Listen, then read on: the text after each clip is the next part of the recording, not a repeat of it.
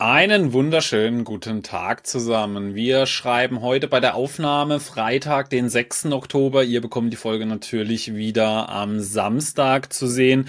Wir haben gerade ungefähr 11 Uhr, dass ihr auch wisst, auf welchem Wissensstand wir sind. Also die amerikanischen Märkte natürlich noch nicht offen. Und wir haben euch heute wieder einige spannende Themen mitgebracht. Unter anderem äh, gucken wir uns ein paar Werte an, die zuletzt wieder so ein bisschen äh, für Aufsehen gesorgt haben. Äh, SMA Solar haben wir mit dabei und Tui, weil ja gerade so ein bisschen so die Glücksritter wieder unterwegs sind und ihre Chance wittern, vor allem eben so bei Tui. Äh, dann wurden Cola und Pepsi extrem abgestraft die letzten Tage. Da haben wir mal einen genauen Blick drauf geworfen, woran das liegen könnte und ob wir jetzt da vielleicht sogar eine Chance sehen. Und wie in der letzten Folge versprochen, habe ich euch heute eine Long-Idee mitgebracht. Das ist nicht nur eine einzelne Aktie, sondern sogar so ziemlich einen ganzen Sektor, den ich gerade interessant finde, zumindest einige einige Aktien, die sich darin befinden. Aber wir beginnen natürlich wie immer mal so ein bisschen, wir wollen einen Marktblick äh, haben. Was ist so aktuell los? Ja, Michael, erzähl mal, was geht so gerade ab? Was müssen die Leute unbedingt wissen aktuell? Ja, genau. Also äh, es ist weiter so eine gewisse Unsicherheit zu spüren. Ja, wir haben ja jetzt genau, also wenn wir nächste Woche, da müssen wir glaube ich ein bisschen später sogar aufnehmen, damit wir so die ersten äh, Zahlen von den Banken mit reinbekommen. Die melden ja glaube ich dann mittags. Also nächste Woche geht die Berichtssaison los und man hat so ein bisschen die Befürchtung, ja, ähm, dass es da vielleicht den einen oder anderen Einschlag geben könnte. Wir können gleich auch noch mal ganz kurz schauen. In Deutschland gab es auch schon die ersten Unternehmen, die Vorabzahlen gemeldet haben. Also zum einen jetzt die Berichtssaison, die kommt unter anderem auch Pepsi meldet nächste Woche. Das wird ja gleich auch noch Thema. Da gibt's auch so ein paar Ängste aktuell. Die Aktie ist ja abgestürzt. Aber auf der anderen Seite natürlich weiterhin das Thema, ja, wie sieht's eigentlich mit der Konjunktur aus? Wie sieht's mit den Anleiherenditen aus? Wie sieht's mit dem Arbeitsmarkt aus? Irgendwie, man, das Hauptproblem ist irgendwie, ich weiß auch gar nicht mehr, was der Markt so genau jetzt überhaupt ähm, sehen möchte. Will man jetzt einen äh, schwachen Arbeitsmarkt, dann wette ich, dass es sehr schnell wieder in die Richtung dreht, dass man sagt, oh, oh, die US-Wirtschaft, die ist doch viel schwächer als erwartet. Und dann gibt's Angst, dass die nächsten Quartalszahlen alle schlecht werden wenn der Arbeitsmarkt immer zu fest ist oder irgendwelche Konjunkturdaten zu fest sind, dann heißt es immer, oh, oh, oh die Zinsen bleiben viel lange, ja. äh, viel länger hoch als gedacht. Also irgendwie hinkt man da die ganze Zeit zwischen diesen zwei Welten und das kann auch sein, dass das noch so eine Weile weitergeht. Aber während der Berichtssaison, dann wird es, glaube ich, äh, ganz gute äh, Indikationen geben, wie der Markt jetzt drauf ist, ob dann so ein paar Haare in der Suppe verziehen werden, ob wir brutalst weiter abverkaufen, denn wir haben ja jetzt schon viele Aktien ähm, gesehen, die von den Hochs 30, 40 Prozent verloren haben. Wir haben es ja gerade eben gehabt. Unter anderem erhöht es jetzt auch die Konsumgüterhersteller, die richtig äh, abverkauft wurden zuletzt. Einzelaktien halten den Markt noch oben, wie ähm, ja, Tech-Sektor teilweise noch, ne, die Unternehmen, die viel Cash bunkern und die jetzt äh, zu fünf Prozent ihre Milliarden anlegen können. Ja, das ist natürlich auch ein, ein, gutes Geschäftsmodell von Apple und Co. und von Alphabet, ja. Die haben mal ein riesiges Finanzergebnis. Also da wird es spannend zu sehen, was so passiert. Und ähm, es gab unter anderem Zahlen, ich glaube, du hast es ja auch ganz kurz angeschaut, von SMA Solar. Also ja. Solarsektor hatten wir ja letztens schon einmal besprochen ich denke immer, schlechter geht's kaum mit der Stimmung, aber der Markt äh, zeigt dann immer wieder, doch, es geht schlechter jetzt. die Aktien fallen weiter. Und das Krasse war, ich war am äh, Mittwoch dann gerade, äh, wäre beim Training und ähm, normalerweise, wenn ich unterwegs bin mit der Apple Watch und so, ist echt cool, da kriegst du direkt eine Push-Nachricht vom News-Ticker, wenn es da irgendwie eine Prognoseerhöhung gibt oder Zahlen gibt, aber da ich im Workout war, habe ich nichts mitbekommen. Und dann äh, sehe ich dann irgendwie fünf Minuten später, SMA Solar erhöht die Prognose. Da dachte ich, das kann doch wohl nicht wahr sein, weil äh, wer sich mal den Aktienkurs anschaut, wir haben uns fast halbiert oder haben uns sogar halbiert und oft weiß ein Aktienkurs immer mehr, ähm, als dann schon da ist an Nachrichten. Und wenn ein Aktienkurs halt Ewigkeiten fällt, dann ist das halt ein sehr gutes Zeichen dafür, dass die Zahlen nicht sonderlich gut wären. Aber SMA Solar hat sogar die Prognose erhöht fürs Jahr 2023, weil das Q3 dann doch besser als erwartet war, vor allen Dingen wegen Großprojekten, ja. Also ja. da lief's gut und die Aktie hat dann nachbörslich 20 Prozent plus gemacht, ja. Das war mal ein richtig ordentlicher Move. Erinnert einen so ein bisschen an die US-Märkte, wo es ja dann auch gerne mal 30 Prozent hoch oder runter geht.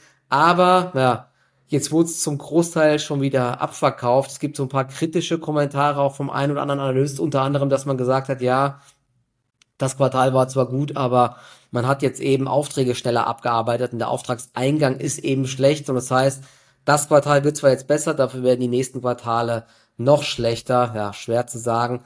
Die Aktie war heute sogar dann teilweise wieder, äh, ich glaube, unter 58 und so. Jetzt sind wir wieder im Bereich 60 äh, Euro. Also ja, es ist äh, Solarsektor ist echt extrem schwierig. Und gestern ist auch in den USA wieder alles eingebrochen. Hast du dir mal die äh, Zahlen, die letzten Zahlen angeschaut oder wie, wie siehst du die Aktie und den Sektor? Ja, also ich habe mir zum einen mal die Meldung an sich angeschaut, also die Prognosenerhöhung, weil äh, oft ist es ja so, es kommen irgendwie zwei, drei Prozent Prognosenerhöhung und eine Aktie schießt 15 Prozent nach oben. Aber äh, diesmal muss man sagen, es hatte wirklich seine guten Gründe. Die Umsatzerhöhung fand ich erst noch ein bisschen kritisch, als ich gehört habe, 20 Prozent sind sie erstmal hoch, denn die war gar nicht so hoch. Aber das Ergebnis dann vor Zinsen und Steuern, das haben sie wirklich ordentlich nach oben mhm. geschraubt. Also bisher hatte man so 230 bis 270 Millionen in Aussicht gestellt und das ist hochgegangen auf 285 bis 300 325 ja. Millionen. Also das hat man wirklich so gute 20 Prozent, wenn man mal so vom Schnitt ausgeht, nach oben gemacht. Also da kann man auf jeden Fall sagen, so die erste Bewegung nach oben mit den 20 Prozent war nicht übertrieben. Das hat auch so ungefähr den Zahlen dann entsprochen. Aber wie du schon natürlich sagst, das Problem ist immer so die aktuellen Zahlen an der Börse, die interessieren nicht. Ja, wenn man dann sieht eben, dass die Aufträge zum Beispiel schneller abgearbeitet worden sind, äh, das Backlog dann von den Aufträgen nicht gut ist, dann wird sowas dann noch ganz schnell wieder abverkauft. Ja, also äh, ich denke mal, wenn das ein größerer Wert gewesen wäre, den mehr vielleicht im Fokus haben, dann wäre sie vielleicht auch gar nicht erst so hoch angesprungen, wenn eben die Auftragslage nicht so gut ist. Aber man muss trotzdem sagen, SMA Solar hat eigentlich dieses Jahr wirklich sehr gute Zahlen auch immer präsentiert. Ja, also wenn wir uns mal anschauen, im ersten Halbjahr 2023, die Umsätze sind um 65 Prozent nach oben gegangen. Das EBITDA im Vorjahr hatte man 16 Millionen, da lag man jetzt bei 125 Millionen. Auch das Konzernergebnis. Im Vorjahr war man defizitär mit 10 Millionen, nun hat man über 100 Millionen Euro plus gehabt und auch die Margen sind zuletzt wirklich deutlich angestiegen. Ja, aber die Frage ist jetzt natürlich, die man sich dann stellen muss als jemand, der sich für die Aktie interessiert, wie nachhaltig ist halt das Ganze? Es scheint jetzt eher so ein bisschen also ich will jetzt nicht äh, sagen, dass das Unternehmen pleite geht oder so, aber da gibt's immer so ein cooles visuelles Beispiel, wo ich gerne nehme, wie, das haben mit Sicherheit schon mal jeder von euch gesehen, wenn ihr eine Kerze anzündet und dann der Docht abbrennt und ganz am Ende kommt nochmal so eine Riesenflamme dann auf, bevor sie dann ausgeht, ja. Also wie gesagt, ich möchte nicht sagen, dass bei SMA die Lichter ausgehen, ich möchte aber sagen, dass es der Branche aktuell sehr schwierig geht, wie wir es an vielen Unternehmen sehen. Ich wüsste jetzt nicht, ob das SMA da jetzt so ein krassen Vorteil gegenüber anderen Unternehmen dann hat, dass man sagt, ja, die wird's nicht erwischen, weil eben es gibt ja schon einige kritische Stimmen und äh, Meinungen dazu. Und es könnte für mich jetzt so erstmal so ein letztes Auflamen sein, bevor es wirklich dann äh, in den Zahlen sich dann einfach widerspiegelt. Ja, deswegen ja. ist mit Sicherheit ein interessantes Unternehmen für die Zukunft, keine Frage. Aber ich wäre hier aktuell in dem Sektor echt extremst vorsichtig, weil wir es eben schon bei anderen gesehen haben. Und da kann es jetzt eben sein oder die Chance Chance oder Gefahr, würde ich es eher nennen, ist hier sehr groß, dass man es dann eben in den nächsten Zahlen dann deutlich zu spüren bekommt dann, also wenn eben die Aussichten sozusagen abgearbeitet sind. Ja, also man hat jetzt die Aussichten erhöht, aber wenn das dann mal vorbei ist, so das Jahr, dann könnte ja, das Ganze ziemlich haarig werden, ja. In ein paar Wochen kommen ja dann die äh, endgültigen Zahlen und dann wird ja. man vielleicht auch ein bisschen was sagen, was man 2024 so erwartet. Und wenn man nichts genau. sagt, ist das natürlich auch ein eher schlechtes Zeichen, wenn man ja. sich gar nicht äußert. Deswegen, äh, Jeffries zum Beispiel hat es jetzt gesagt, die haben, glaube ich, sogar das Kursziel gesenkt. Sie belassen die Aktie auf Hold. Ähm, Analyst Konstantin Hesse bleibt vorsichtig mit Blick auf die Aufträge des Solartechnikunternehmens. Das schrieb er in einer ersten Reaktion. Na, also die sagen schon, ja, gut abgeschnitten, aber ähm, ja, es sieht halt beim Auftragseingang wahrscheinlich weiter schwach aus. Und mir hat jetzt, also, das ist jetzt, ich, ich kann das alles nicht nachprüfen, aber mir, mir, einige meiner Follower sind auch in der Solarbranche tätig, irgendwie auch bei Großhändlern und so weiter. Und die haben mir schon mhm. vor Wochen geschrieben, die Wechselrichter von Solar Edge stapeln sich dort, aber auch bei SMA Solar. Es wäre jetzt nicht so, dass die Reise einen Absatz gerade finden, ja. Und ja. Äh, dementsprechend haben die auch gesagt, sie verstehen das gerade gar nicht, wie das sein kann. Was ähnliches wurde mir aber auch bei Kion gesagt. Ja, Kion hatte ja auch zuletzt äh, einige Aufstufungen bekommen und da hatten auch Mitarbeiter aus dem Sektor gesagt, also gerade aktuell Auftragseingang, da geht gar nichts so mhm. ungefähr, ja. Also aktuell die Lage ist schon ähm, so in der Industrie sehr, sehr schwierig. Aber man muss trotzdem sagen, dass SMA Solar hier gut abgeschnitten hat. Und ich glaube, sie wollen jetzt auch in den nächsten Jahren neue Produkte rausbringen, die ganz spannend sind, die so noch viel vernetzter sind, ja. Also wenn man sich zum Beispiel jetzt vorstellt, in kleineren, ähm, in kleineren hier Bauten wie bei mir, man hat seine Photovoltaikanlage, dann hast du den Wechselrichter von denen, der soll, glaube ich, auch irgendwie äh, alles in eins integriert werden. Dann hast du eine Ladesäule mit bidirektionalem Laden, dass du das alles genau steuern kannst. Das ist aktuell alles noch ein bisschen komplizierter. Bei großen Projekten soll das direkt auch so gebaut werden, dass du äh, bei überschüssigem Strom Wasserstoff produzieren kannst und so weiter. Also da kommen schon ganz coole Sachen, ja, aber ja. ich glaube, so ähnlich wie du gesagt hast, bevor es besser wird, könnte es halt noch mal schlechter werden. Jetzt haben sie halt noch mal alles gut in die Aktie reingepackt, aber ja, vielleicht findet sie ja trotzdem jetzt irgendwann einen Boden. Sie hat ja schon die Hälfte verloren vom Hoch, ja. Und ähm, also wer sich den Aktienkurs auch mal anschaut, es ist nicht so, dass die Aktie riesige Werte für die für die Aktionäre geschaffen hat, sondern brutalste Schwankungen. Ja, nach einer nach einer Boomphase kam halt auch immer wieder so eine Art Depression und ja, wahrscheinlich wird es diesmal nicht so groß anders laufen. Ja, aber apropos vielleicht noch ganz kurz ähm, SMA Solar hatte ja vorab Zahlen gemeldet. Wir sind ja jetzt im Oktober.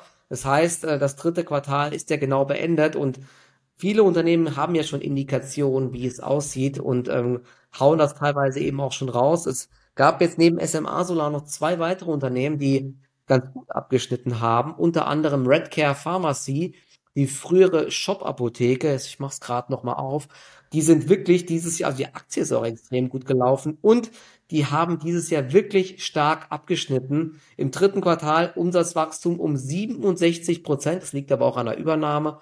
Ohne diese Übernahme organisches Wachstum aber immer noch 26 Prozent auf 358 Millionen mit der Übernahme 457 Millionen.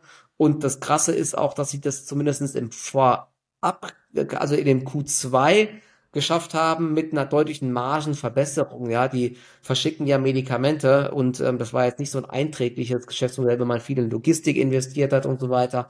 Aber da hat man es jetzt auch geschafft, profitabler zu werden. Man hat eine hohe Kundenzufriedenheit und jetzt kommen ja irgendwann denke ich noch, ist schon lange geplant, diese ganzen verschreibungspflichtigen Medikamente und dort sind die Margen wohl noch mal viel, viel besser und das ist eben auch so, ja, die Story bei der Aktie, dass man sich da so ein Stück vom Kuchen abschneiden könnte. Also finde ich krass und die Aktie hat auch echt positiv reagiert. Das ist das eine und die andere Aktie, die auch gut abgeliefert hat, ist TTS Eventim, nur die Aktie hat kurz positiv reagiert und ist jetzt schon wieder richtig eingebrochen.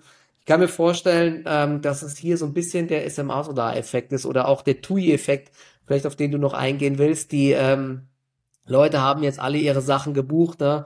waren ja riesige Konzerte. Ich glaube, die hatten genannt, Peter Maffay lief gut oder Taylor Swift und so weiter. Man Apache, hat das ja alles gemacht und nächstes Jahr, ja, mit der Inflation, Konsum, Zurückhaltung und so weiter, gibt's auch vielleicht dort so ein bisschen Abebben und es gab ja auch diese äh, Kritik am Geschäftsmodell mit den Gebühren und so weiter von Jan Böhmermann.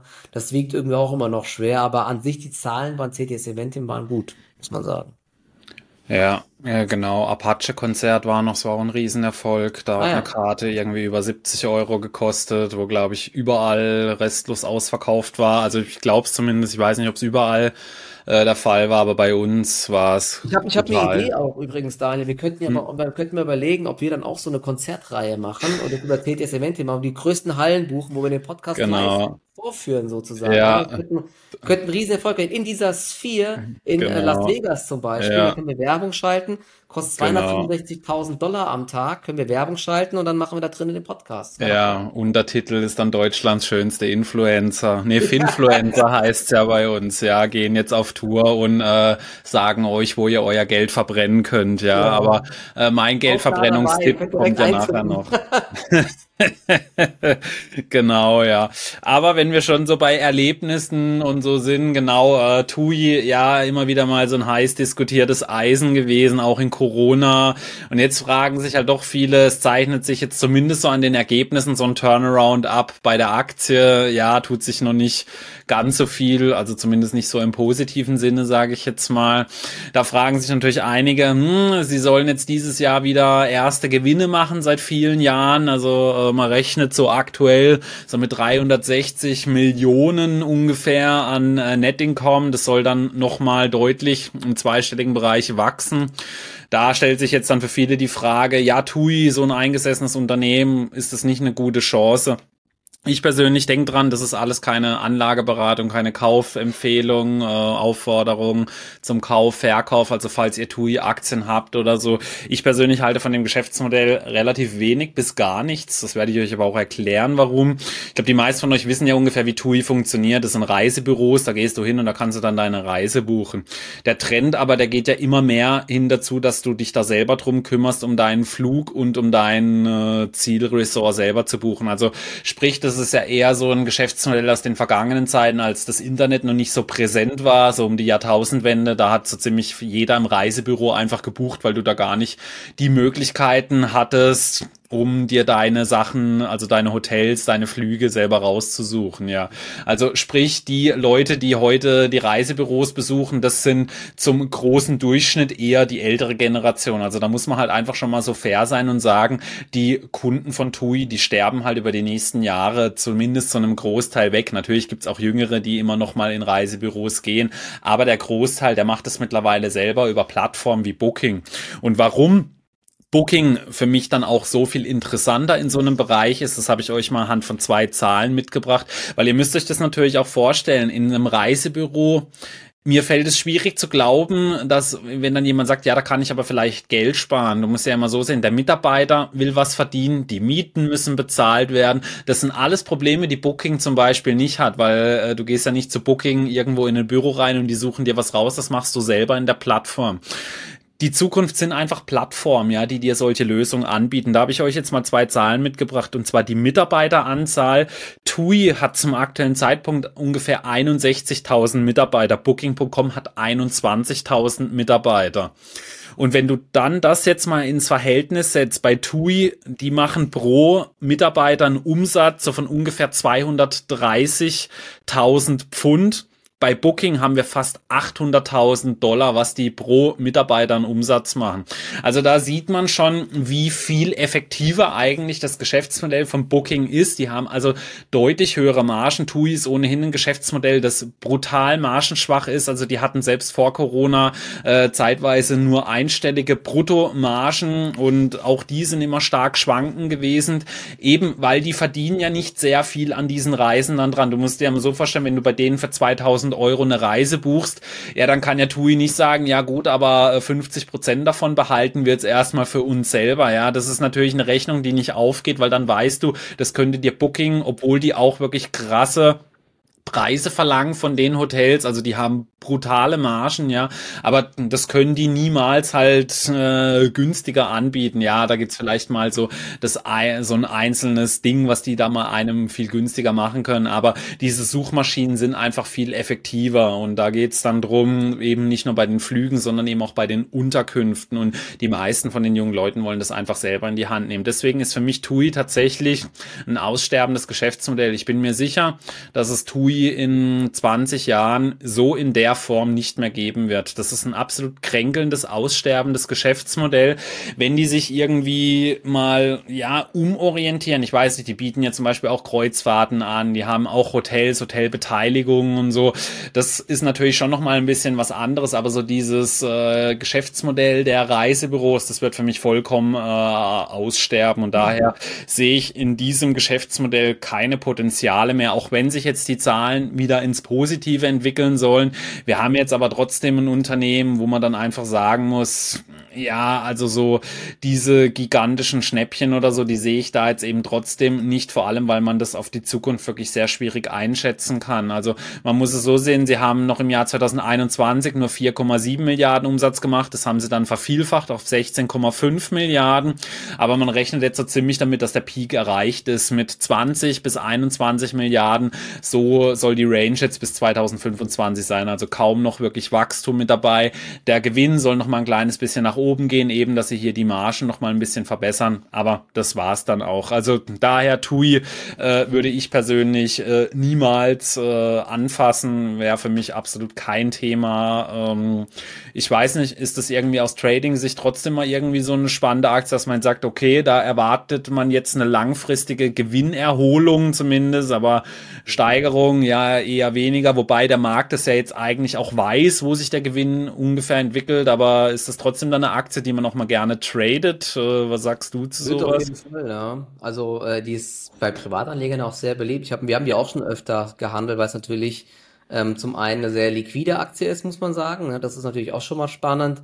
Und ähm, weil es da relativ häufig ähm, Analysteneinstufungen gibt, Newsflow gibt und so weiter. Deswegen ist die grundsätzlich äh, schon interessant, weil es ja immer noch so Buchungsupdates gibt und so. Und mhm. da hofft man sich immer mal was. Aber ja, wenn den Kurs sich anschaut, ähm, ich denke, das ist auch so ein ähnliches Thema. Dieses Jahr läuft es noch sehr gut. Das letzte Buchungsupdate war, glaube ich, auch wieder gut jetzt für die Wintermonate.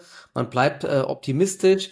Aber ähm, es wird eine Abkühlung nächstes Jahr geben, da bin ich mir relativ äh, sicher und dementsprechend ja, wird das auch so ein bisschen eingepreist. Äh, ich, man muss sagen, ja, also du hast das jetzt natürlich sehr negativ dargestellt. Ich bin auch kein Fan von der Aktie, muss ich sagen, ne, aber sie haben natürlich diese Abhängigkeit auch von Reisebüros, aber du kannst ja auch Reisen auf tui.de buchen oder tui.com und so weiter. Ne? Und da gibt's, äh, also da treten sie auch schon so auf und ich erinnere mich noch immer an die Interviews von dem früheren CEO, wie hieß der Houston oder so? Ich glaube, das war ein Holländer. Der hat da, was der da alles erzählt hat, wie krass es TUI wird und mit KI und was sie da alles machen. Sie betreiben ihre Flugzeuge, ihre eigenen Hotels, weil wenn du Hotels selbst betreibst, kannst du dir immer noch mal Marge rausziehen. Ja, das, was mhm. du gesagt hast, das ist halt das Problem, ja. Ich meine, du, du verhandelst mit irgendwelchen Hotels, nimmst die ins Angebot mit auf vermittelst dann Gäste dorthin und kriegst so eine kleine Provision, aber den Großteil verdienen dann äh, die Hotels wahrscheinlich oder so, oder du zumindest hast immer nur so einen, einen kleinen Teil. Und dann musst du ja mit Leuten vor Ort wieder dafür sorgen, dass sie ins Hotel gebracht werden und so weiter. Ne? Da stehen ja unzählige Busse immer an den Flughäfen und so. Ne? Das ja. ist echt so ein mühseliges Geschäftsmodell, muss ja, ich sagen. Und die, die, die Investitionen, die möglich sind, die Kapitalkosten, das hat ihnen ja auch irgendwie so ein bisschen mehrmals schon das Genick gebrochen. Ja. Da mussten ja schon mehrmals gerettet werden und das wird sich einfach, und da stimme ich dir zu, dass wie soll sich das ändern? Das Geschäftsmodell ist eben anders. Und bei Booking hast du halt diese Plattform und die, äh, die listen da die unter die die ganzen Hotels und zwar und Zusatzservices. Du buchst das und die kassieren jedes Mal die Provision. Ne? Das ist halt ja. sehr sehr viel lukrativer, muss man einfach sagen, weil du ja. nicht diesen ganzen Stress hast mit Betreiben der Flugzeuge, Kosten von Kerosin, Kosten von Mitarbeitern, die wieder steigen oder Hotels, dann hast du die Gefahr, dass die nicht ausgelastet sind, musst Rabatte geben und so weiter und so fort. Also ja, auf dem Papier ist die Aktie ja übrigens extrem günstig. Ja. Ich habe gerade mal reingeschaut, das wird für nächstes Jahr ähm, 1,03 Euro erwartet, danach 1,28 Euro. Ich meine, die Aktie steht bei 5 Euro, ja, wenn das stimmen würde, äh, ich glaub's halt nicht, ja. Da hätte die ja niedriges einstelliges KGV, ne? Und das ist wieder so ein Ding wie, ja, wie Volkswagen, die sind auch auf dem Papier extrem günstig, aber Glaubt's der Markt auf der einen Seite, trifft's überhaupt ein und äh, wenn der Markt es nicht glaubt und die keine Dividende zahlen oder so, ja, dann bringt es dir halt auch nichts, dass sie niedrig bewertet sind, wenn der Kurs sich nicht bewegt, ja, also ja. Und da muss man sich halt fragen, wie kann der Kurs sich überhaupt mal wieder nach oben bewegen, dass da Vertrauen reinkommt und ja, also ich, da, da ist eine Air Booking, was du gesagt hast, oder Airbnb auf jeden Fall ähm, besser. Ich finde Booking mit Abstand am spannendsten von allen Unternehmen.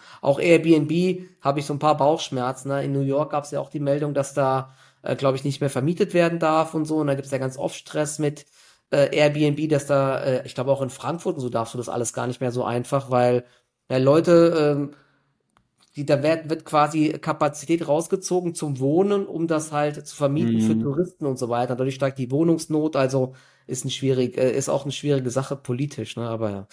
Auf jeden Fall, aber die Aktie bleibt spannend aus Trading-Sicht immer mal, ne, weil sie halt schon sehr volatil ist. Vielleicht gibt es eine Bodenbildung im Bereich 5 Euro, aber es ist echt zäh, das Teil. Ja.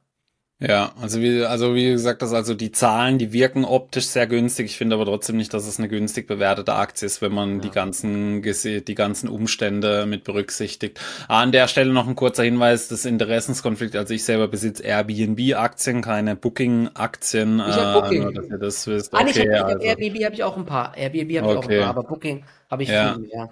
Ja, da können wir ja noch mal über Plattform können wir mal so ein bisschen so mal eine eigene Folge machen. Das ist äh, ein interessantes Thema, weil es halt einfach deutlich effektiver dann ist. Ja, genau. Genau. Ein, eine Sache, weil es mir ja. noch mal auffällt, noch mal zu äh, zu TUI. Ne, wir werden euch mal die Vergangenheitsumsätze äh, und dann die Gewinne anschauen. Das seht ihr halt seit zig Jahren immer hier 13 bis 15 Milliarden Umsatz.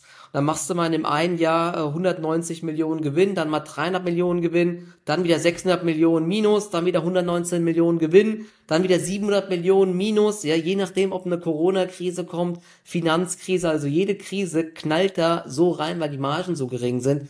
Und das ja. ist halt irgendwie so ein Geschäftsmodell, ja, da will ich zumindest langfristig nicht investiert sein. Ja, und da haben sie teilweise auch ordentlich Dividende ausgezahlt, mal hier irgendwie ein Euro, ein Euro 60 schon mal 2017 aber jetzt seit äh, drei Jahren halt auch wieder gar nichts. Ne? Und also ja, woher soll die Dividende auch kommen? Ja, sie haben ja Verluste gemacht. Also ich habe jetzt auch, um das Ganze abzuschließen, wegen der Marge, also ich habe es jetzt nochmal genau rausgesucht, also sie hatten bis 2018 ungefähr 10% Bruttomarge, das ist ja sowieso schon nichts, ja, 10% Bruttomarge. Und dann 2019, also das ist ja noch vor Corona, Corona hat ja 2020 bei uns angefangen, da waren wir dann schon nur bei einer Bruttomarge von 7,6%. Also da sieht man schon, da gab es schon ordentlich so Auswirkungen oder da war es schon so ordentlich am Kränkeln und dann ist es ist alles ins Minus dann abgerutscht, ja, genau. Aber ich glaube, äh, damit haben wir TUI gut äh, umrissen. Ich glaube, ja, viele unserer äh, etwas qualitätsorientierteren Investoren, die äh, sind nicht ganz so scharf auf TUI. Die möchten aber vielleicht wissen, was ist gerade bei Cola los, was ist gerade bei Pepsi los. Ja, Warren Buffett Liebling, der wird da auch gerade gespannt draufschauen. Allerdings, mein Warren Buffett, weil ja viele fragen, hey, wieso hält der eigentlich immer noch Cola? Äh, was ich euch da mal so als äh, ja Info geben kann, die keinen interessiert wahrscheinlich. Warren Buffett hat eine Dividendenrendite bei Coca-Cola von über 50 Prozent. Das ist der Grund, warum der Cola niemals verkaufen wird. Aber ihr müsst euch ja dann auch äh, mal so die Vergangenheit anschauen. Er hat sie aber auch schon seit x Jahren nicht mehr gekauft. Ja, also ich bin mir auch sehr sicher, dass Warren Buffett heute keine Cola mehr kaufen würde. Oder nutzt er jetzt den Dip vielleicht? Ja, Michael, sag's uns. Äh, ist es ein Dip, den man kaufen sollte? Äh, wird Warren Buffett den Dip kaufen? Äh, was ist da überhaupt los? Fangen wir erstmal so an. Wieso? Genau. Ich glaube, Cola hatte den größten Tagesverlust seit, ich glaube, mehreren Jahren, wenn ich es richtig gelesen habe. Also seit sehr ja. langer Zeit, ja. Was ist da los gewesen? Also, also als, äh, als erstes mal was wichtig vielleicht ist, es liegt jetzt nicht an äh, Coca-Cola direkt, sondern es hat auch Pepsi erwischt. Ja. Es hat auch, glaube ich, Monster Beverages erwischt. Es hat mhm. auch Celsius erwischt, äh, also diese Energy Drink Marken. Heute erwischt es zum Beispiel auch Unilever, ähm, also querbeet ähm, solche ähm, Consumer Brands oder Konsumaktien. Ich, ich, also einen richtigen Grund gestern habe ich nicht gefunden. Es ist, denke ich, weiterhin eine Mixtur aus verschiedenen Gründen. Und was man jetzt, jetzt häufig sieht, Aktien haben sich lang ganz gut gehalten, aber irgendwann wird alles mal mit nach unten gerissen. Und so jetzt auch äh, Coca-Cola, Pepsi und Co. Wir hatten ja im Vorgespräch schon ganz kurz gequatscht. Ich glaube, ein Grund ist, dass die Aktien halt zeitweise sehr gut gelaufen sind und dass die Bewertungen, ich glaube, bei einer Coca-Cola oder auch bei einer Procter Gamble und so, höher waren wie jetzt bei einer Alphabet oder bei einer Meta und so, obwohl die ja eigentlich viel stärker wachsen und bessere Margen haben. Also die Bewertung war das eine Thema. Dann, es kommt immer wieder zurück zu den Zinsen. Ja, ähm, Coca-Cola, Pepsi, das sind gute Dividendenzahler. Zahlen, glaube ich, was zahlen die zweieinhalb, drei Prozent oder so ist in die Richtung aktuell auf den aktuellen Kurs. Aber wenn es halt äh, für US-Staatsanleihen 5% gibt, ja, dann kann man sich das eben auch wieder überlegen, wo lege ich mein Geld jetzt aktuell an. Also dementsprechend wird, glaube ich, deshalb auch Luft abgelassen. Und dann gibt es jetzt Befürchtungen, Pepsi meldet ja nächste Woche Zahlen, dass die Zahlen eben vielleicht doch enttäuschen könnten und das wieder auch aus mehreren Gründen. Zum einen ist Pepsi ja sehr international und der starke Dollar könnte eben dafür sorgen, dass das ein bisschen den Umsatz belastet ähm, wenn man jetzt hier viel in Europa verkauft hat und dann das umrechnen muss, dann äh, drückt das eben auf die Umsätze. Das ist die eine Geschichte noch. Und wir hatten das ja auch jetzt schon ein bisschen öfters das Thema. Ähm, es gab jetzt mehrere Interviews, ähm, ich glaube Bloomberg hatte das jetzt auch veröffentlicht. Zum einen merken die Airlines mittlerweile, dass äh, die Gewichte der, ähm, der Amerikaner schon sinkt sozusagen. Das liegt an diesen Abnehmenspritzen, ja. Also gut für die Margen von den Airlines, richtig krass, ja. Und dann hat ähm, der CEO oder irgendjemand von Pepsi hat das auch gesagt, dass sie das jetzt beobachten, wie der Konsum sich weiter verhält bei Chips und so weiter, bei diesen Frito-Lays und Walmart. Der, ein Manager hat wohl gesagt, dass sie das wirklich am Einkaufsverhalten schon merken, dass die Amerikaner weniger, äh, also einen kleineren Warenkorb haben, weniger Kalorien zu sich nehmen, liegt einfach daran, ähm, viele haben mir jetzt geschrieben, ja, wieso, das ist doch geil, ne? Ähm, du, du kannst so viel essen, wie du willst, ja, und du wirst nicht mehr dick. Ja, aber so ist es halt nicht. Diese Abnehmspritzen sorgen dafür, dass du keinen Appetit mehr hast, ja. Und dadurch musst du eben auch viel weniger einkaufen. Und ganz blöd gesagt, wenn du halt jetzt am Tag nicht mehr äh, oder in der Woche nicht zehnmal mehr zu McDonalds gehst oder zu Burger King oder zu einem Fastfood oder zu Walmart einkaufen, sondern nur achtmal, dann schlägt sich das eben auf die Umsätze nieder, ne? Und wie heftig das wird oder ob das wirklich Auswirkungen hat oder ob das irgendwie anderweitig abgefangen werden kann oder ob die stattdessen teurere Lebensmittel kaufen und sich dann irgendwie mehr gönnen, das bleibt mal abzuwarten. Aber es gibt eben trotzdem aktuell Tendenzen, dass man auch so ein bisschen auf Markenware verzichtet. Auch wieder das Thema Inflation. Ja, das, das, das Problem war einfach, dass Pepsi und Co im Jahr 2023 so gute Zahlen hatten, weil man halt die Preise einfach irre erhöht hat. Hier in Deutschland gab es ja auch ganz viele Streiks, äh, nicht Streiks, sondern Lieferboykotte. Äh, und dann wurden die wieder ausgelistet beim Edeka ähm, und teilweise, ne, weil sich der gestritten haben um die Preise, um die Einkaufskonditionen. Und ähm, das könnte eben auch jetzt durchschlagen, dass da die Verbraucher so ein bisschen vorsichtiger werden und dann vielleicht eher wieder auf Discountware äh, gehen und so weiter. Das merken sie wohl auch. Und das zweite Problem ist, ja, Börse handelt die Zukunft. 2023 äh, konnte man geringere Absätze dadurch abfedern, dass man die Preise eben noch stärker erhöht hat. Und das hat auch den Margen gut getan. Das wird 2024 eben nicht mehr klappen, weil die Inflation zurückkommt. Du kannst halt nicht jedes Jahr einfach an der Preisschraube drehen ohne Ende. Also da gibt es eben auch Befürchtungen, dass das Wachstum 2024 deutlich schwächer ausfällt. Und ja, dementsprechend, das preisen die Aktien ein, denke ich mal. Und ja, ob das jetzt Kaufchancen sind, ne, du hast dir ja mal die Zahlen mal angeschaut. Ähm, das vermage ich jetzt noch nicht äh, zu äh, sagen. Also aus Trading-Sicht mache ich da halt nichts, ja, aber klar, wer schon immer mal Coca-Cola oder so haben wollte oder eine Pepsi oder vielleicht der McDonalds, vielleicht werden die Aktien so langsam interessant. Man könnte da tranchenweise einsteigen oder was denkst du? Also du hast da schon wirklich wichtige Punkte gesagt. Auch das mit der Abnehmspritze sollte man nicht so, äh, also auf die leichte Schulter nehmen. Aber das sind jetzt trotzdem alles so relativ kurzfristige äh, Auswirkungen, sage ich jetzt mal, die du genannt hast. Ich möchte da jetzt noch einen anderen bisschen Ansatz eingehen. Ich halte es nämlich auch aufgrund der aktuellen sowohl Zinslage als eben auch der übertriebenen Bewertung einen großen Anteil, äh, also dass das einen großen Anteil äh, daran hat. Wieso? Wenn wir uns jetzt mal Aktien wie Cola und Pepsi anschauen, die sind wirklich sehr solide Dividendenzahler, die haben jahrzehntelang ihre Historie, aber wir wissen natürlich auch, so vom Kurspotenzial her ist das Ganze natürlich extrem überschaubar. Vor allem mit Hinblick darauf, dass eine Coca-Cola zum Beispiel bis vor kurzem noch 30er KGVs hatte. Also im Jahr 2021 hatten die teilweise ein KGV von 32, 33 und auch Anfang diesen Jahres hatten die KGVs um die 28 bei dem Unternehmen, ihr wisst, ich selber bin jetzt nicht so der Fan vom oder der allergrößte Fan vom KGV, aber bei solchen Unternehmen wie Cola kann man das schon als ganz guten Anhaltspunkt nehmen. I, ansonsten können wir auch nochmal zum Beispiel auf den Price to Free Cashflow und die Free Cashflow Yield schauen. Die ist hier deutlich unter vier Prozent Anfang des Jahres gewesen. Also wir haben hier wirklich ein Unternehmen, das ordentlich gepriced ist. Ja, da müssen wir uns jetzt das Geschäftsmodell mal anschauen. Eine Cola ist zu 100 Prozent berechenbar. Du weißt ganz genau, was da kommt, weil Cola ist extrem, vor allem Cola ist extrem abhängig von ihrem Produkt, der Cola, der Fanta, äh, was noch alles mit dazugehört. Da ist Pepsi ein bisschen breiter aufgestellt. Also Pepsi ist ja auch der größte äh, Chips-Hersteller. Also da gehören ja die Lace-Chips und so mit dazu und noch diese ganzen anderen Dinger, die vor allem in den USA sehr beliebt sind. Aber auch da haben wir grundlegend ein ähnliches Szenario. In jeder Gastronomie weltweit ist entweder eine Cola oder eine Pepsi halt, ja. Also man weiß da so ziemlich genau, wo das Ganze hingehen wird, ja. Also wir haben hier Aktien, die extrem berechenbar sind. Das war jetzt in den letzten Jahren, als wir keine Zinsen hatten, war das eine extrem gute äh, Gelegenheit, also für die Anleger sozusagen, um ihre Zinsen sozusagen zu kassieren, also in Form von Dividenden. Ja, jetzt haben wir aber den Fall, wir können unser Geld anlegen zu vier, teilweise fünf Prozent in den USA Oder ich lege es dann in eine Cola an, die seit Jahren also keine starke Performance hat. Auf fünf Jahre Sicht hingesehen hat die Aktie jetzt auch den MSCI World äh, deutlich underperformt zum Beispiel. Bei PepsiCo sieht es noch ein bisschen besser aus.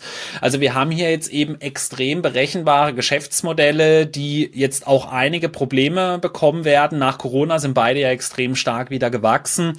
Man weiß da ganz genau, wo das hingehen wird. Und wir haben hier eben trotzdem keine übertriebenen Dividendenrenditen. Cola ist jetzt bei 3,5 fünf Prozent nach diesem Rückgang, den wir jetzt haben. Und da sagen sich jetzt halt viele, ja, aber ich krieg halt sichere vier Prozent. Bei Cola verpasse ich nichts am Kurs, ja. Und dass jetzt eine Cola auf einmal extrem stark wieder drehen wird, das sehe ich ehrlich gesagt nicht. Und warum ich auch glaube, dass es Cola stärker und Pepsi erwischt hat als zum Beispiel andere, auch das ist wieder auf die Bewertung zurückzuführen. Wenn wir jetzt nämlich schauen, du hattest ja Procter Gamble angesprochen. Procter Gamble hat es nämlich dieses Jahr eigentlich gar nicht erwischt. Die sind year to date, also wenn ich jetzt schaue, die sind äh, Anfang des Jahres bei 151 Dollar gewesen. Jetzt sind sie aktuell bei 144 Dollar. Also da hat sich fast nichts getan. Wenn wir jetzt aber die Bewertungen nebeneinander legen, jetzt nach diesem, also für Cola und Pepsi ist das jetzt schon ein große, größerer Rückgang, sage ich jetzt mal. Ja, ich meine, äh, PayPal-Aktionäre würden drüber lachen über den Rückgang von Cola, aber ihr wisst natürlich, wir haben hier ein ganz anderes Unternehmen, ja, aber wenn wir uns jetzt das mal anschauen, jetzt sind wir auf einem Niveau, wo die Unternehmen wirklich sehr nah beieinander sind und ich, ich würde sagen, man kann die Geschäftsmodelle schon relativ gut miteinander vergleichen, weil sie beide sehr berechenbar sind. Wir haben hier starke Marken im Konsumbereich. Cola hat hier eben seine sicheren Abverkäufe durch die Gastronomie versus Procter Gamble, die einfach breiter aufgestellt sind in Segmenten, die auf die die Leute auch nicht gerne verzichten würden. Bei der Cola sage ich jetzt mal, da wenns Geld wirklich knapp ist, greifen dann der ein oder andere doch mal eher so auf die Aldi Cola dann zurück. Bei Procter Gamble auch Mal. ja, bei einer Procter Gamble, ich habe es schon oft gesagt, bei einer Pampers ist halt doch was ganz anderes wie diese Billigprodukte von DM, äh, von äh, Müller, wie sie sonst noch alle heißen, ja. Also da, ich habe da schon alle ausprobiert, darauf verzichtet man eigentlich gar nicht, ja. Deswegen, äh, ich würde sagen, es ist beides sehr berechenbar. Und jetzt haben wir die Situation, beide haben ungefähr ein Forward KGV von 20. Die Free Cashflow Yield liegt jetzt bei beiden, also Procter Gamble und Coca-Cola bei über vier Prozent. Jetzt sind wir hier sehr dicht beieinander. Und deswegen könnte ich mir auch vorstellen, dass daher eben auch der etwas größere Abverkauf bei zuletzt Pepsi und Cola kommt, weil sie eben auch nochmal höher von der Bewertung her dann einfach waren, ja. Also ich bin wirklich niemand, der gerne mit Bewertung da rumjongliert. Aber das ist für mich eben auch so mit dem Fall, dass wir jetzt eben so diese sicheren Häfen bei den Dividendenaktien, dass die aktuell extrem unbeliebt sind aufgrund der Zinssituation. Aber wir haben trotzdem hier das Szenario, dass ich jetzt hier keine gigantischen Chancen sehe, wie es zum Beispiel bei den REITs der Fall ist, wo wir 6,5% Dividendenrendite haben. Das ist eben doch ein ganz anderes Szenario. So würde ich das Ganze zusammenfassend sagen ja, aktuell. Man darf ja. nicht vergessen, ähm, ich denke nicht, dass die Zinsen halt auf ewig so hoch bleiben. Das heißt, irgendwann wird das Natürlich nicht, irgendwann ja. wieder drehen. Ich glaube, äh, gestern haben auch die Notenbanker, ähm, die kriegen jetzt auch so ein bisschen Bammel, haben sich jetzt gestern auch geäußert, dass es wohl doch vielleicht die letzte Zinserhöhung ist. Außer heute um 14.30 Uhr kommen wieder ganz äh, verrückte Arbeitsmarktdaten, aber ich verstehe das echt nicht. Wo kommen die ganze Nachfrage immer her vom Arbeitsmarkt? Ne? Du liest immer nur über Layoff, Layoff, Layoff, aber klar, ja. vielleicht so hier im Einzelhandel teilweise oder so, da werden immer noch äh, viele Leute gesucht, aber auch dort gibt's ja gerade durch die äh, durch den Diebstahl und so auch große Probleme werden Läden zugemacht. Also irgendwie ist das für mich ein Phänomen, wo da die ja. ganze, äh, ganzen Leute herkommen. Ich finde noch eine weitere Kennzahl, ich weiß nicht, was hältst du von der, von der Pack-Ratio, wenn man sich die immer mal äh, noch anschaut. Also man nimmt das äh, KGV und teilt das durch das erwartete Gewinnwachstum. Ist ja eigentlich auch immer so eine ganz schöne Kennzahl, um zu gucken, wie äh, teuer sind eine Pepsi oder eine Procter Gamble. Ne? Und wenn man jetzt sagt, KGV war 30, das Gewinnwachstum war nur 10 oder 10 Prozent oder so, dann ist das äh, Pack-Ratio eben bei 3, was dann doch sehr hoch ist. Ne? Günstig wäre zum Beispiel 1, ja, aber 1, ja. ich weiß nicht, das, das findet man eben nicht so leicht. Also ein, ein KGV von 10 mit 10 Prozent äh, Gewinnwachstum oder ein KGV von 30 mit 30 Prozent Gewinnwachstum, ja, sowas ist natürlich sehr spannend, wenn das, wenn man solche Aktien hat. Aber, ja. ja. Erwartetes Gewinnwachstum ist halt immer schwierig. Genau. Um, um das Ganze noch eben abschließend so zu formulieren, äh, weshalb ich jetzt da nicht so diese, wir haben das letzte Mal eben gesagt, ja, die Zinsen werden nicht so hoch bleiben, die werden wieder runterkommen. Das, da sind wir uns relativ einig. Ich glaube aber nicht, dass wir so schnell in eine Nullzinsphase wieder kommen werden. Und dann muss man eben so sein, wenn wir jetzt zum Beispiel sagen, hm, wir würden jetzt so mit rechnen 1,5 bis 2 Prozent, sagen wir jetzt einfach mal so als vorläufiges Ziel. Da muss musst du halt sehen, wir reden jetzt bei Pepsi und Cola so von drei Prozent Dividendenrendite, 3,5 Prozent aktuell. Wenn du dann eben die REIT siehst mit über sechs Prozent, da kann man jetzt eben sagen, okay, das sind jetzt natürlich schon tolle Chancen, wenn du da einen guten erwisst, ja. Bei einer Cola, sage ich jetzt mal, da verpasst du halt aktuell nicht so viel, ja, wenn du damit rechnest, dass die Zinsen trotzdem halt jetzt erstmal länger Bestand haben werden. Nicht auf dem Niveau vielleicht, dass es aber eben runtergeht und dann muss ich eben einfach sagen, ja, eine Cola, eine Pepsi, ich finde, das ist jetzt zwar was, das wird erst so richtig interessant, um sich das dann mal zu überlegen, wenn da wirklich mal so eine 4, also wirklich eine klare 4 davor steht, nicht bei 4-0-0 sofort sagen, okay, jetzt, äh, jetzt gehe ich da all in dann rein, ja. Aber wenn sich die Aktien hier mal so ein bisschen auf deutlich über 4% Dividendenrendite bewegen, weil ich da halt vom Kurs nicht viel erwarte, deswegen argumentiere ich jetzt da auch so ein bisschen mit der Dividendenrendite, ja. Aber wir schauen einfach mal, wir werden es beobachten. Aber meine Long-Idee, die ist gar nicht so weit weg von äh, Coca-Cola und Pepsi. Das ist auch ein Segment, das mit Sicherheit so unter diesen aktuellen Gegebenheiten so ein bisschen zu kämpfen hat. Aber ich finde, die Auswirkungen sind nicht so stark. Da werde ich euch auch gleich noch sagen. Ihr habt das letzte Mal, habt ihr ja von Michael äh, eure Trading-Idee bekommen, wie ihr euer Geld versenken könnt. Kurzfristig. Von mir bekommt ihr sie jetzt, wie ihr langfristig euer Geld verbrennen könnt. Und zwar ist das im Bereich der Systemgastronomie. Das ist ein Sektor. Ja, ja, zum Beispiel, ja, genau, ja, war Piano, ja, das, äh, da habe ich auch schon meinen Livestreams ordentlich drüber abgelästert. Das ist ein Geschäftsmodell, das ich überhaupt nicht verstehe, ja. Also äh, ich will doch nicht in ein Restaurant reingehen und erstmal 20 Minuten in der Schlange stehen, um dann zuzugucken, wie mein Essen zubereitet wird. Also finde ich ganz komisches Geschäftsmodell, ja. Und bei uns hat's mir, ich war dreimal dort und mir hat's zweimal noch nicht geschmeckt, dann bin ich nie wieder hingegangen, ja. Nee, aber es gibt noch ein paar Vapianos, glaube ich, ne? aber die haben das Konzept ja, ja. umgestellt jetzt. Aber die haben sich saniert ein bisschen, ja. Die waren ja insolvenz oder haben sie angemeldet und so, genau. Nee, aber wenn ich von System Gastro spreche, da gehören für mich aktuell eine McDonalds mit dazu, da gehört für mich eine Yum Brands mit dazu, eine Starbucks zum Beispiel. Das sind alles Aktien, bei denen man es eigentlich so gar nicht gewohnt war, dass die so ein bisschen eine Schwächephase gezeigt haben auch Unternehmen wie McDonald's, die haben teilweise wirklich brutale Bewertungen einfach gehabt und äh, die Unternehmen sind jetzt zuletzt doch wirklich mal wieder so ein bisschen so äh, down to earth dann gekommen, ja. Und bei einer McDonald's muss ich einfach sagen, finde ich einfach so ein bisschen die Mischung spannend aus Dividendenrendite, Dividendenwachstum, aber auch Kurspotenzial, weil auch der Kurs wahnsinnig stark gelaufen ist bei dem Unternehmen, ja. Und dann haben wir eben sowas wie, ich habe eben in meinem letzten Video so Aktien, die ich gerade für den Oktober spannend finde, habe ich auch eine McDonald's und eine Texas Roadhouse mit rausgenommen, weil äh, Texas Roadhouse ist aktuell das schnellst wachsende ähm, System Gastronomie, Fastfood-Unternehmen, je nachdem, wie man es nennen möchte. Einfach so von den Prozenten her gesehen, die haben aktuell so ungefähr 700 Läden, das soll jetzt in den nächsten zwei, drei Jahren auf 900 anwachsen. Also das Unternehmen soll gigantisch große äh, Wachstumsraten hier dann haben.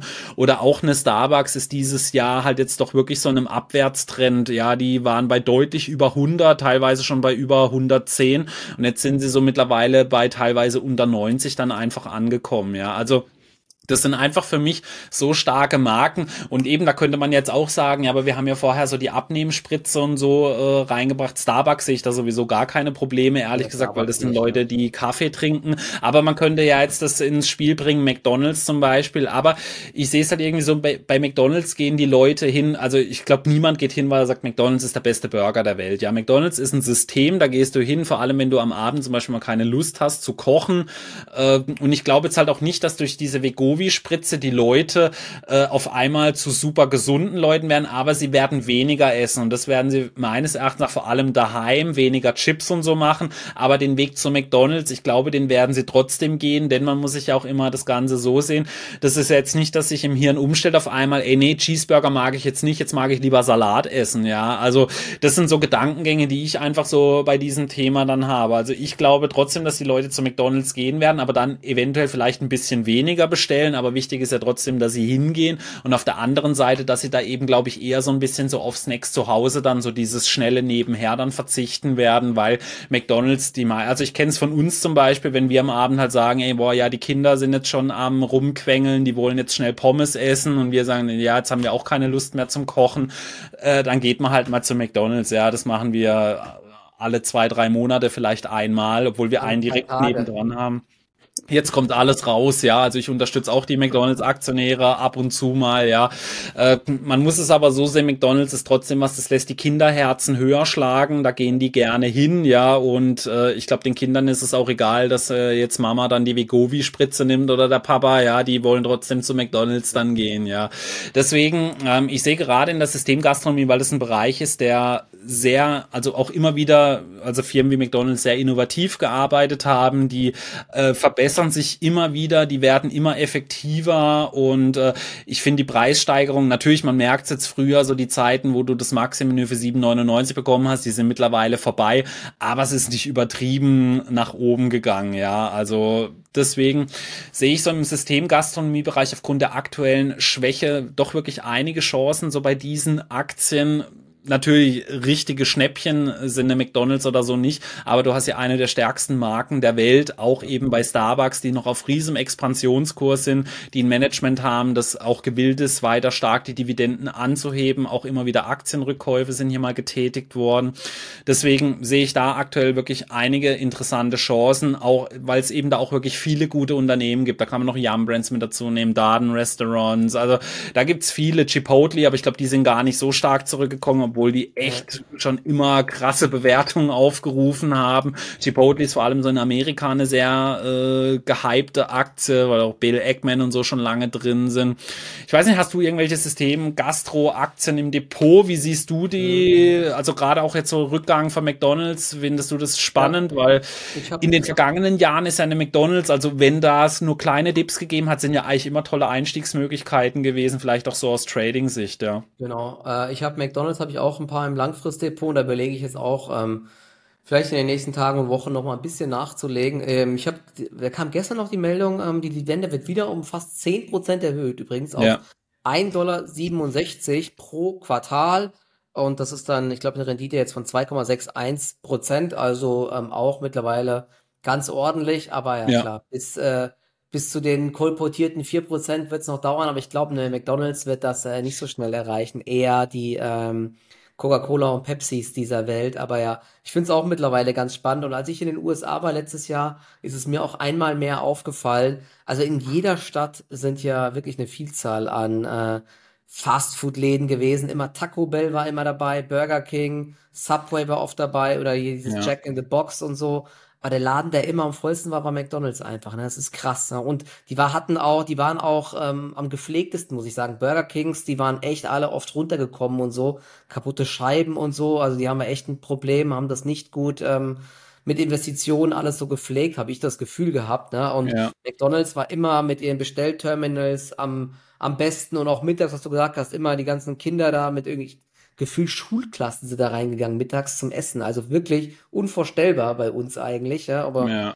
die äh, mögen das, ja. Und ich glaube, also ich sehe da jetzt auch nicht den ganz großen Einfluss von ähm, den Abnehmspritzen jetzt. Da werden die Amis trotzdem weiterhin gehen. Vielleicht minimal weniger, aber jetzt nicht das ganz große Problem. Was bei McDonalds halt auch ein Problem werden könnte, sind äh, hier der starke, äh, starke Dollar, der jetzt vielleicht das Quartalsergebnis ein bisschen verhagelt. Aber ähm, an sich finde ich es auch echt spannend. Ne? Die sind ja auch weiter auf Expansionskurs und weiter äh, hochprofitabel und ähm, ja, auch eine schöne Dividende mittlerweile. Deswegen, ich guck's mir mal an, aber traden werde ich, ich, ich trade solche Aktien mache ich eigentlich selten. Ne? Solche Konsumhersteller mhm. ist nicht so spannend, aber langfristig, ja, finde ich sie auch echt ganz spannend jetzt, aber ich habe gar nicht genau drauf geschaut, wie tief die jetzt schon gefallen sind, muss ich mal machen jetzt noch die Tage.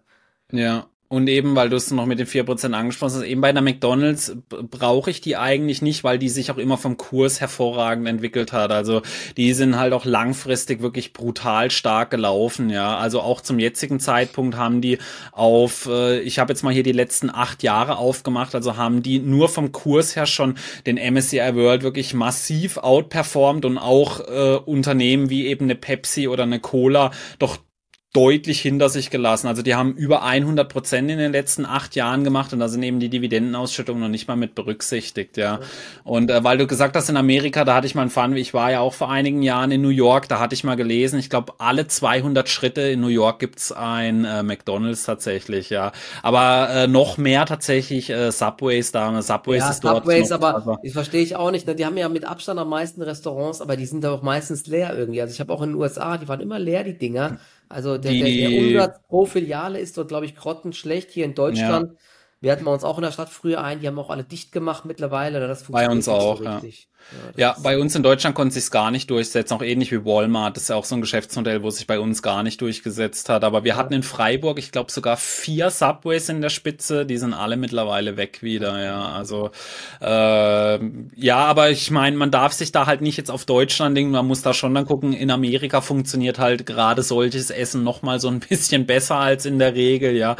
Aber? Ja, ja, ja, ja. genau. Aber äh, trotzdem ein sehr interessanter Bereich meines Erachtens nach aktuell, wo sich gerade doch die ein oder anderen Chancen auftun. Genau, jetzt wisst ihr, somit jetzt habt ihr die unschlagbare Kombi, kurzfristig was zu versenken und langfristig auch. Ja, also Auch. besser geht's Besser eigentlich geht's nicht. Ja, da haben wir wieder für die Woche unsere Arbeit geleistet. Denkt dran, auch in den nächsten Wochen wird's wieder äh, spannende Tipps geben, äh, wo so die nächsten Geldgräber sind. Aber ab nächster Woche kommen eben dann auch die Earnings. Also äh, wir werden auch, ich habe ja gesprochen, ich bin nächste Woche nämlich ein paar Tage unterwegs. Also wir werden Freitag äh, ziemlich sicher die Earnings mit aufnehmen dann. Da ist eben United Health mit dabei, die Banken sind, ich glaube auch BlackRock, wenn ich es gerade richtig im Kopf habe. Äh, die Angabe ist jetzt aber ohne Gewähr. Also das werden wir uns auf jeden Fall nächste Woche anschauen. Und äh, bis dahin wünschen wir euch alles Gute, ein schönes Wochenende. Genießt noch die paar äh, schönen Tage, die jetzt auf uns zukommen ja. werden. Und wir sehen uns dann hoffentlich beim nächsten Mal wieder. Macht's gut. Macht's Ciao, gut, ciao. danke euch, gell? Bis zum nächsten Mal. Ciao.